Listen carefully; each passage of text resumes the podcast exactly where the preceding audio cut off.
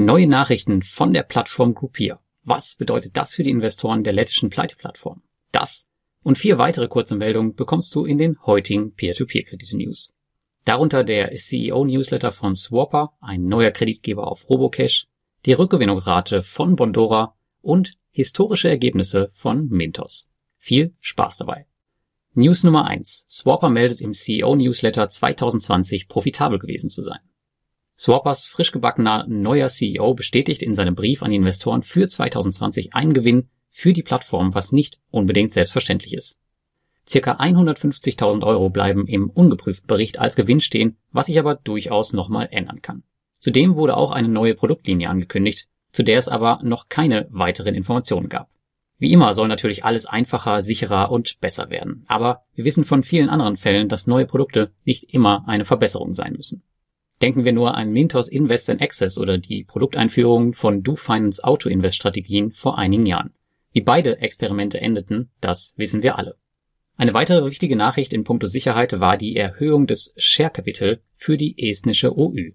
Die Höhe dieser Erhöhung wurde allerdings bisher noch nicht bekannt gegeben und man kann sie auch noch nicht in den Firmenregistern sehen. Die News Nummer zwei: Es gibt einen neuen Kreditgeber auf Robocash, denn die halten ihr Versprechen und geben im Jahr 2021 richtig Gas. Mit der LLP MFO Robocash Kasachstan gibt es seit letzter Woche einen neuen Kreditgeber aus Kasachstan auf der Peer-to-Peer-Plattform. Er gehört damit zur Unternehmensgruppe der Robocash Holding. Wenn ich es richtig verstehe, dann soll dieser Kreditgeber den vorherigen kasachischen Kreditgeber aufgrund rechtlicher Umstrukturierung ersetzen. Die Kredite des neuen Kreditgebers laufen 7 bis 720 Tage und man kann mit dem neuen Spielzeug bis zu 12,7 Prozent Rendite kassieren. Alle Investitionen sind durch eine hundertprozentige Rückkaufgarantie der Robocash Holding abgesichert. Auch wenn ich anfangs nicht von Robocash überzeugt war, gab es bis heute niemals Probleme mit der Plattform. Wenn du Investor auf Robocash bist, musst du den Autoinvest anpassen, um die neuen Kredite mitnehmen zu können. Und in der letzten Woche gab es auch einen Relaunch der Website. Das heißt, wenn ihr jetzt auf Robocash geht, dann könnt ihr auch ein bisschen mehr über die Plattform erfahren. Das war vorher so gut wie nicht der Fall. Das sieht alles ganz cool aus. Aber das Dashboard selbst sieht immer noch sehr, sehr altbacken aus. Aber ich habe jetzt gehört, dass man da auch dran ist und dass es da auch noch ein größeres Update geben soll, wobei ich jetzt nicht weiß, wann das passieren wird. Die dritte News betrifft Bondora, denn hier ist die Rückgewinnungsrate auf Rekordniveau. Man startet hier 2021 richtig gut. Mit weit über 100 Prozent liegt man damit über den bisherigen Rückgewinnungsraten von Bondora. Betrachtet man jedoch die Vorjahre, dann stabilisiert sich der Wert meist wieder in den folgenden Monaten. Der bisherige Höchstwert stammt übrigens aus dem Jahr 2019 mit knapp 50 Prozent im Jahresmittel. Auch für Go-and-Grow-Investoren wie mich sind diese Werte natürlich hochinteressant, denn das dahinterliegende Portfolio ist natürlich das gleiche, in welches auch investiert wird, wenn man die normalen Portfoliobilder auf Bondora benutzt oder die API. Im Umkehrschluss bedeutet das, dass eine hohe Rückgewinnung für eine Sicherung der 6,75 Prozent sorgt und auch dem Puffer für schlechte Zeiten zuträglich ist. Und die vierte News betrifft nun das Lebenszeichen von Groupier. Denn nach monatelanger Funkstille gab es in der letzten Woche wieder einen Blogbeitrag von der Pleite-Plattform Groupier.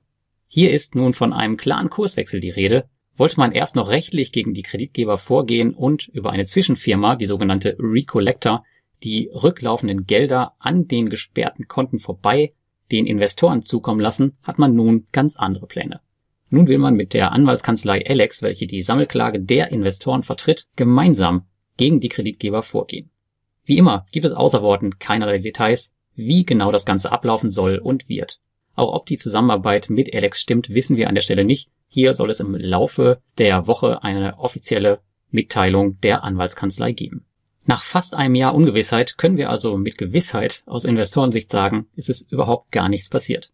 Den ganzen Fall erklärt habe ich in einem umfangreichen Beitrag, wo ich euch auch über die News auf dem Laufenden halte, sofern es welche gibt. Meine klare Empfehlung weiterhin, schreibt die Gelder ab und beschäftigt euch mit der Zukunft, denn ich gehe nach wie vor nicht davon aus, dass wir hier etwas wiedersehen. Ich meine, man muss es sich nun mal auf der Zunge zergehen lassen. Im zweiten Quartal letzten Jahres hatte man einen Plan vorgelegt, wie man ungefähr die Investoren auszahlen wollte und man wollte, glaube ich, im Juni oder Juli damit anfangen. Dann wurden die Pläne geändert und man schwankte über zu der Recollector, die halt die Gelder einsammeln sollten, weil ja die Konten eingefroren sind. Übrigens ist der einzige Klient, den die Recollector hat, immer noch Groupier, auch das seit über einem halben Jahr, auch ziemlich komisch. Und nun will man auf einmal mit der Anwaltskanzlei zusammenarbeiten. Natürlich. Also die ganze Sache stinkt nach wie vor zum Himmel. Das sieht alles nach Verzögerungstaktik aus und daher habe ich für mich persönlich, meine Leser wissen's, mein Investment abgeschrieben und ich lebe einfach mit dem Verlust. Sowas gehört einfach zum Investment dazu. Und unsere letzte News für heute betrifft die historischen Ergebnisse von Mintos. Denn die bombardieren aktuell die Investoren weiter mit Statistiken und nun gibt es eine Seite über die historische Entwicklung der Plattform. Über die Brutto-Netto-Rendite, die jährlichen Fehlbeträge bis hin zu Vergleichen mit anderen Anlageklassen findet ihr eine ganze Menge auf dieser Seite. Einige Statistiken sind tatsächlich ganz nützlich, der Rest ist irgendwie nice to have, aber mehr auch nicht. Wenn aber alle wiedergegebenen Ergebnisse so stimmen, dann ist es eine schöne weitere Verbesserung der Transparenz und kann am Ende sicherlich nicht schaden. Interessant ist übrigens die Statistik über den Jahresfehlbetrag, wo wir sehr schön den Einschlag von Covid-19 sehen und was Mintos hier veranschlagt. Und da sind wir mal alle gespannt, wie jetzt 2021 dann in der Rückschau dann bald aussehen wird. Wenn du Feedback zu den News hast, dann schreib es bitte in die Kommentare. Alle weiteren Informationen findest du in den Show Notes. Und damit wünsche ich dir eine schöne Woche und bis zum nächsten Mal.